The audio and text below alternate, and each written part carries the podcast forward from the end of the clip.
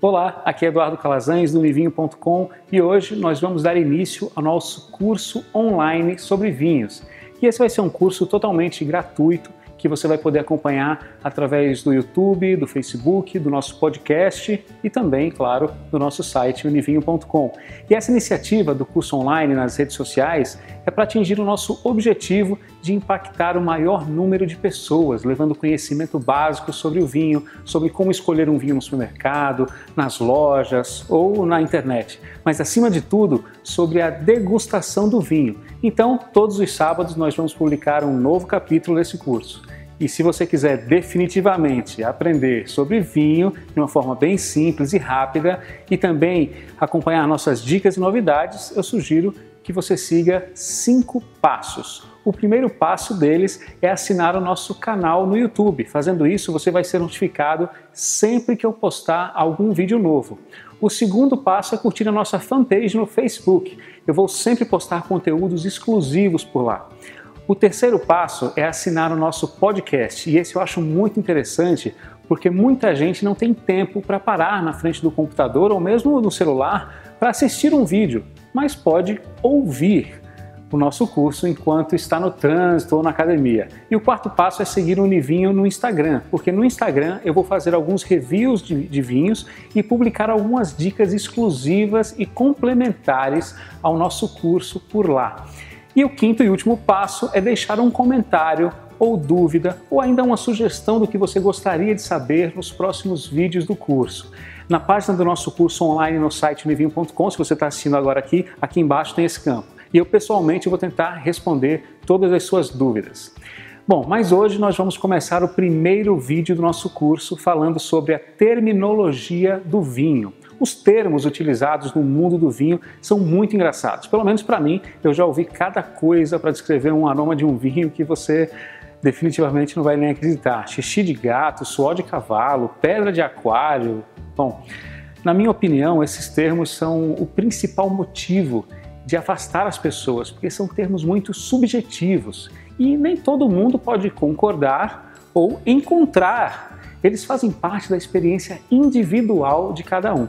Então, se você nunca sentiu o cheiro de uma compota de frutas vermelhas, por exemplo, ou de lixia, você nunca vai encontrar isso num vinho. Você precisa ter essa referência na sua memória olfativa para poder encontrar.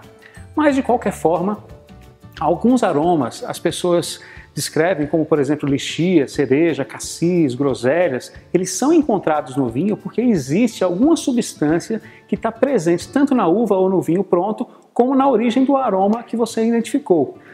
Bom, mas isso não importa muito, eu não acho que encontrar esses aromas agora faça alguma diferença em você aprender mais sobre essa bebida fantástica. Então, nós vamos dividir esse termo em dois grupos os indiretos, que são os termos mais emotivos, mais imaginativos, metafóricos, ou e no outro grupo os termos diretos, que são mais específicos, mais objetivos e que nós vamos utilizar durante o nosso curso.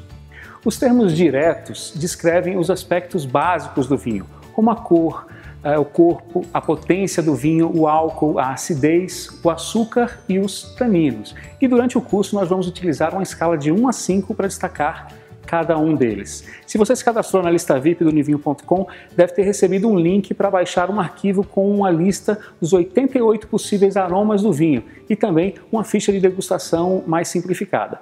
Essa lista dos aromas serve para você tentar procurar esses itens e exercitar o nariz de uma forma mais fácil, treinando o seu olfato.